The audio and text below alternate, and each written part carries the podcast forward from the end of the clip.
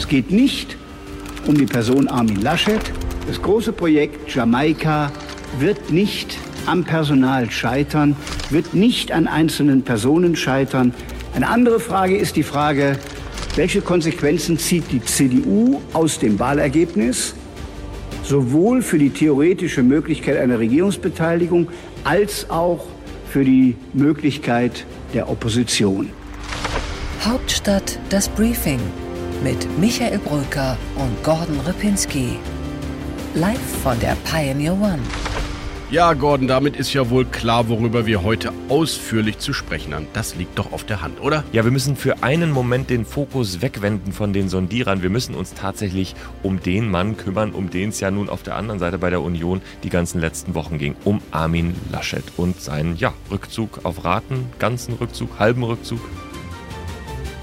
Ja, Gordon, ein Abschied auf Raten, das ist das Stichwort. Armin Laschet hat in der Fraktionssitzung gestern überraschend dann doch angekündigt, er will nicht im Weg stehen, wenn es doch nochmal zu neuen Jamaika-Verhandlungen kommt. Und die personelle Erneuerung, das hat er so gesagt, sie soll an der Spitze beginnen.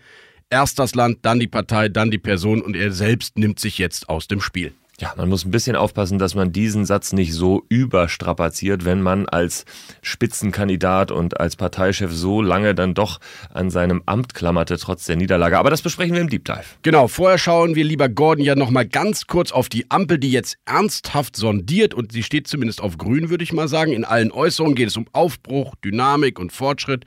Wenn man die Erwartungen jetzt schon so hochschraubt, kann es doch eigentlich nur schiefgehen. Nee, das würde ich nicht so sehen. Ich glaube erstmal die Tatsache, dass die drei sehr unterschiedlichen Partner es bisher geschafft haben, so vertraulich miteinander zu sprechen. Ich glaube, das ist ein unheimlich guter Start in Wahrheit für diese Ampelgespräche gewesen. Für den Beginn äh, war das wirklich gut für die Partner und äh, ja, ich glaube, dass es jetzt konstruktiv tatsächlich weitergeht, wie man so schön sagt als Politiker. Also natürlich gab es für Sie, liebe Leserinnen und Leser des Hauptstadt-Newsletters, ein bisschen was auch aus den rot-gelben Verhandlungen zu lesen, aber du hast schon recht, die Verlässlichkeit und das Vertrauen, das auch Annalena Baerbock ja in jedem Statement als Grundlage für überhaupt irgendwelche Verhandlungen nennt, muss ich sagen, haben die drei Partner ganz gut hinbekommen. Olaf Scholz zieht sich sehr zurück, ist kaum zu sehen, macht auch keine öffentlichen Statements, scheint also von hinten da auch niemandem irgendwo, ähm, ja, vielleicht die Bühne wegnehmen zu wollen. Das ist ganz klug arrangiert gerade alles, das stimmt. Ein öffentliches Statement hat er doch gemacht, wie die beiden anderen Partner auch, hat er eben gesagt, dass die Verhandlungen beginnen. Es war ehrlich gesagt ein Statement, was aus der SPD-Sicht ein bisschen verunglückt war. Das war eine Mini-Pressekonferenz von äh, 2 Minuten 45 Sekunden äh, in der keine Fragen zugelassen waren. Kennt man eigentlich nur von Wladimir Putin? Ja, na gut, man kennt es äh, tatsächlich aus ernsthaften Situationen natürlich manchmal schon, aber es wirkt dann eben unsouverän, besonders wenn die anderen Partner eben dann doch Fragen zulassen. Und das hätte man machen sollen und dann hätte er sie ja abbügeln können, diese Fragen. Nur so wirkte es absurd. Es war sehr kurzfristig eingeladen worden. Die ganzen Kamerateams kamen, die Agenturen, alle kamen Willy Brandhaus und dann nach zwei Minuten zischte Scholz und äh, Esken und Walter Beuerns wieder ab. Es war dann richtig Unmut unter den Journalisten auch. Ein Agenturjournalist hat hinterhergerufen, hat gesagt, dann beantworten Sie uns doch jetzt mal eine Frage. Wir sind doch nicht hier zum Spaß hergekommen. Es war dann wirklich, wirklich Unmut, man kann es nicht anders sagen. Ich finde das wirklich sehr mehr als unglücklich. Ich kenne es wirklich nicht. Also ich kenne es von keiner Auslandsreise mit keinem Bundesminister, wo nicht zumindest zwei Fragen je Delegation immer auch aus der Presse gestellt werden durften. Also gar keine Fragen kenne ich nicht, auch nicht von der Bundeskanzlerin. Wenn sie im Bundeskanzleramt einen Doorstep macht, wie es so schön heißt, ein oder zwei Rückfragen, lässt selbst Steffen Seibert immer zu.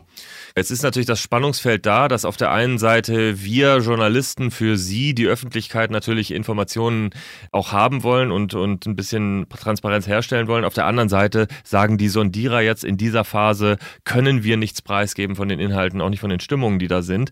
Ich glaube, in Wahrheit, so ein Auftritt führt eher dazu, ähm, dass die Ungeduld in der Öffentlichkeit steigt und ähm, dass der Druck dann auch darauf steigt, eine bessere Informationspolitik zu machen. Wir reden über politische Kommunikation ja gleich noch intensiver, Gordon, aber ich glaube, diese Ampel hat ein inhaltliches Problem, weil wenn ich jetzt auf die großen thematischen Batzen schaue, die da weggeräumt werden sollen, sehe ich einfach nicht wie beim CO2-Preis, wie bei der Europäischen Finanzunion, die Annalena Baerbock unbedingt will, wie in ihrem grundsätzlichen Gedanken, dass eine Marktwirtschaft dem Menschen ja nicht dient, wie die mit den gelben wirklich inhaltlich Kompromisse schließen wollen, ist mir bisher wirklich noch schleierhaft. Ja, ich glaube, es sind große und dicke Bretter, die da gebohrt werden müssen. Das ist in der Tat so. Ich glaube, das Thema Klima, das ist für niemanden leicht zu beantworten, weil eben äh, der Kampf gegen den Klimawandel äh, in sehr kurzer Zeit mit einer großen Energiewende, die da mit vollzogen werden muss, gleichzeitig äh, sind wir ja noch mitten im Atom- und Kohleausstieg, der ohnehin schon beschlossen war. Äh, also große Herausforderungen für jede Partei, jede Regierung mit sich bringt. Da gibt's auch ein paar Knackpunkte. CO2-Preis hast du gesagt, die wirklich kompliziert sind für einige Unternehmen ähm, kleinere Unternehmen besonders, die davon betroffen sind. Aber wenn man den Geist mitbringt in diese Regierung, dass etwas gelingen muss, dass man Kompromisse finden muss und dass man eben bestimmten Parteien bestimmte Felder auch überlässt, dann glaube ich, kann es gelingen. Also Finanzpolitik haben wir ja viel drüber geredet. Ich glaube, da muss die FDP ein Stück weit das Thema vorgeben können. Eins habe ich gehört aus den Verhandlerkreisen, dieser Bereich äh, Vergünstigungen für Investitionen zum Beispiel. Das wäre so eine Kompromissformulierung, auf die sich dann eben auch SPD und FDP einigen könnten, statt einer Unternehmenssteuerverringerung zum Beispiel. Also du hast dann die Vergünstigung für Unternehmen, auf der anderen Seite hast du Investitionen gefördert. Darüber freut sich die SPD. Also solche Kompromisslinien müssen überall gesucht werden. Und äh, da sind ganz viele spannende Knackpunkte. Super Abschreibungen nennt es Christian Lindner, die ja, werden genau. sicherlich kommen, genau, das glaube ich auch, weil sie auch den Staatshaushalt nicht sofort belasten. Aber ich höre aus der FDP, dass diese, der, der Teil der, ich sag mal, Innenpolitik, Finanzpolitik schon relativ konsentiert werden kann. Aber die Europäische Transferunion, das ist ein Thema. Wie gehen wir mit den Maastricht-Kriterien um? Äh, Baerbock hat klar gesagt, wir sind bereit in einer Europäischen Union und Olaf Scholz hat es ja auch immer wieder gesagt, auch einen Transfermechanismus, einen dauerhaften einzubauen. Das lehnt die FDP und vor allem ihre Klientel massiv ab. Da bin ich sehr gespannt, wie die dazu zusammenkommen. Naja, und dann natürlich klar beim Thema Klimaschutz, dass die FDP da mitmacht bei, beim früheren Ausstieg aus der Kohle, ja klar. Aber ihr Konzept, nämlich nur einen CO2-Deckel und dann alles dahin mal schauen, wie es geht, ist so fundamental anders von klaren regulatorischen Eingriffen von Grünen und Roten, um zu diesem Ziel zu kommen. Da bin ich wirklich, also da fehlt mir die Fantasie, wie man da zusammenkommt. Ich glaube, dieser Koalitionsvertrag, Gordon These, wird ganz schön viele Prüfaufträge beinhalten und vielleicht die eine oder andere Kommission, die dann erst wieder was richten muss. Genau, und dann gibt es ja immer noch die Lösung, dass man Dinge entscheidet, aber sie nicht sofort beginnen. Ich könnte mir zum Beispiel vorstellen beim Soli, dass man sich für so eine Lösung entscheidet, dass man sagt, der wird zum Beispiel jetzt nochmal vielleicht in noch weiteren Zwischenschritten abgeschafft oder er wird äh, in drei oder vier Jahren abgeschafft. Ja, oder, oder sie warten einfach das Urteil ab, Gordon, und machen Ja, das, wobei, äh, wobei das wäre irgendwie auch eigenartig, wenn man äh, sagt, wir, wir warten auf Karlsruhe mit der Entscheidung. Das kann ich mir irgendwie bei Christian Lindner auch nicht vorstellen. Dafür ist der Punkt auch zu kritisch. Stell dir mal vor, dann entscheidet sich Karlsruhe dafür, dass es in Ordnung ist und dann soll Christian Lindner als Finanzminister wiedergewählt werden und der Soli ist noch da. Ich glaube, nee, das sehe ich nicht. Naja, wir warten es mal ab. Also äh, Finanzpolitik auf jeden Fall, Energiepolitik auf jeden Fall, das sind die dicken Bretter. Und über die Migration äh, haben wir noch gar nicht gesprochen. Annalena Baerbock und Christian Lindner haben fundamental unterschiedliche Ansichten, ob man Grenzen schützen sollte, wie viele Flüchtlinge in dieses Land eigentlich noch kommen sollten, wie man äh, im Mittelmeer mit, äh, mit den Bootsflüchtlingen umgeht. Übrigens ein Thema, über das wir monatelang gar nicht mehr diskutiert haben. Bin sehr gespannt, wer das dann lösen soll. Aber vielleicht reden wir mal darüber, über die Struktur der Ampelverhandlungen jetzt. Wer kann da mit wem die entscheidende Rolle spielen. Genau, da haben wir ja einmal bei den Grünen schon eine relativ umfassende Arbeitsgruppenstruktur äh, veröffentlicht. Bei der FDP gibt es große Diskussionen, bei der SPD ähm, gibt es äh, keine Diskussionen. Äh, da äh, ist es tatsächlich so, dass, äh, dass Scholz da mit fast niemandem oder mit niemandem drüber redet, möglicherweise mit Wolfgang Schmidt äh, in dem Wolfgang Schmidt schalldichtesten, schalldichtesten aller Räume. Das könnte man sich vorstellen. Ansonsten gibt es da wirklich hochrangige, auch Minister, die sagen, na gut, äh, wahrscheinlich würde ich äh, mitverhandeln in meinem Bereich und Ministerinnen, aber ich weiß es noch nicht. Ich halte mich bereit. Also wir führen da Gespräche mit, mit, äh, mit Leuten, die das akzeptieren, die wirklich auf Standby sind. Für mich wirkt das manchmal so wie so eine, wie so eine in der Sicherheitspolitik, wie so eine schnelle Eingreiftruppe, die im Grunde genommen in Alarmbereitschaft ist und für den Fall, dass etwas dann beginnt, dann auch sofort sich aufstellen kann und äh, einsatzbereit ist. So ähnlich ist das in der Fraktion im Moment in der SPD. Da sind die Referenten unterwegs. In den relevanten Ministerien werden gewisse Szenarien durchgerechnet. Aber es ist noch nichts klar. Ich meine, ein paar Sachen kann man sich denken, dass eine Malu Dreier, die ja schon im Sondierungsteam dabei ist, dass die natürlich auch mitverhandeln wird. Auch für die Länder teilweise ist, ist klar, dass äh, vielleicht eine Christine Lambrecht im Bereich Innenjustiz verhandeln wird, dass Hubertus Heil Soziales verhandeln wird, ist, glaube ich, klar. Dass ein Stefan Weil aus Niedersachsen wahrscheinlich irgendwie mit dabei sein wird. Und Manuela Schwesig die, die, äh, die Nord Stream-Politik machen darf. Nee, das ist, ein, das ist ein interessanter Punkt, weil Manuela Schwesig ihre eigenen Verhandlungen natürlich hat. Deswegen wird die nicht dabei sein.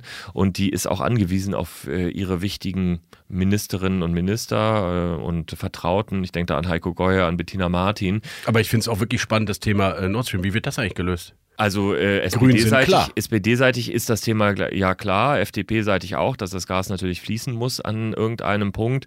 Und ich glaube in Wahrheit, wenn man äh, schaut auf die Energieverhandlungen und auch auf den Druck, der da auf die Grünen herrschen wird, ähm, dann wird man an Alleine Punkt, das Preisrisiko vielleicht dann. Genau, ne? dann wird man an dem Punkt ankommen, an dem man sagt, wir können auf Gas eigentlich nicht verzichten. Es ist äh, sicherheitspolitisch, geopolitisch, energiepolitisch zu wichtig. Und dann wird man äh, das freigeben müssen. Und dann wird es aber ein sehr spannender Punkt, weil eben Annalena Baerbock als mutmaßliche Außenministerin dann eben das wäre fast zu vergleichen, als wenn man Christian Lindner irgendwie eine Steuererhöhung als erste Maßnahme reindrückt. Diese Annalena Baerbock müsste dann als eine der ersten Maßnahmen im Auswärtigen Amt im Grunde genommen sagen, ich kapituliere und akzeptiere dann eben doch, dass das Gas von Russland nach Deutschland fließt. Also hoch schwierig. Deswegen glaube ich auch eben bei den Grünen nochmal eine neue Debatte, ob man dieses Außenministerium überhaupt greift. Also einer will auf jeden Fall das Finanzministerium und das ist Christian Lindner und der hat sich so detailliert vor der Wahl geäußert, was die Steuersenkungspläne ähm, und beziehungsweise die Absage an Steuererhöhungen betrifft, dass er hinter diesen Äußerungen gar nicht mehr hinterweg kann. Das ist für mich der spannendste Teil bei den Ampelverhandlungen. Wird es eine Art Debatte über das Saldo bei Steuererhöhung oder Steuersenkung geben und erlaubt Christian Lindner vielleicht eine separate kleine Steuererhöhung, wenn insgesamt die Abgabenbelastung sinkt? Weil da hat er sich genauso wie Annalena Baerbock bei Nord Stream 2 sehr weit aus dem Fenster gelehnt. Da kann ich dir aber sagen, da würde die SPD äh, nicht mitgehen, wenn es nicht irgendwo ein bisschen etwas von den ganz Reichen gibt. Äh, das ist eine Prinzipienfrage auch. Da ist dann am Ende auch ein ehemaliger Finanzminister, der Parteichef der SPD, der da auch seine Vorstellung hat, Norbert Walter Borjans. Und äh, ich glaube, da wird auch Lindner einen Mini-Kompromiss eingehen müssen. Am Ende wird es eine Entlastung, wäre meine Hypothese. Aber eben ganz oben wird es vielleicht ein bisschen was draufgeben. Also es ist hochspannend, was da passiert. Wir sind mittendrin, muss man sagen. Und in der nächsten Woche wird es, glaube ich, das erste Mal auch fachlich konkreter.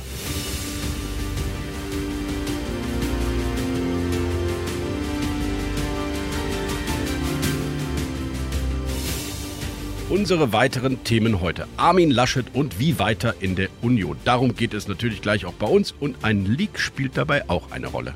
Wir machen deswegen auch einen kleinen Handyalarm und rufen an bei Paul Ronsheimer, bei dem Mann, der bei Bild Live das eine oder andere indiskrete Zitat entgegengenommen hat. Und im Interview der Woche sprichst du dann mit Hendrik Hoppenstedt von der CDU, dem stellvertretenden Kanzleramtsminister und er war auch niedersächsischer Spitzenkandidat für die Bundestagswahl. Bei What's Left äh, geht es bei mir um die Rolle von Jessica Rosenthal. Sie ist Juso-Chefin, eigentlich frisch gewählt, gerade erst schon im Bundestag und hat eine relevante Gruppe von Jusos gleich mitgebracht in die äh, Parlamentsräume und ähm, muss sich dadurch jetzt in einer Art doppelten Weise neu erfinden. Und da wollen wir einmal drauf schauen. Bei What's Right war eine CDU-Bauministerin bei uns an Bord der Pioneer One, nämlich aus Baden-Württemberg, und sie hat interessante Vorschläge für die Wohnungsnot in Deutschland mitgebracht. Bei What's Next schauen wir einmal auf Parlaments Insights der besonderen Art, nämlich wir gucken darauf, was sich eigentlich baulich, räumlich und mit den Sitzen und mit den Schreibtischen im Bundestag verändert, da sich ja nun auch die Mehrheiten und die Zahlen und Abgeordneten in den Fraktionen verändert haben. Und im kürzesten Interview der Berliner Republik zum Abschluss unseres Podcasts wie immer ein Satz zu. Diesmal mit der Journalistin und Kollegin Phoenix Runden Moderatorin Anke Plättner.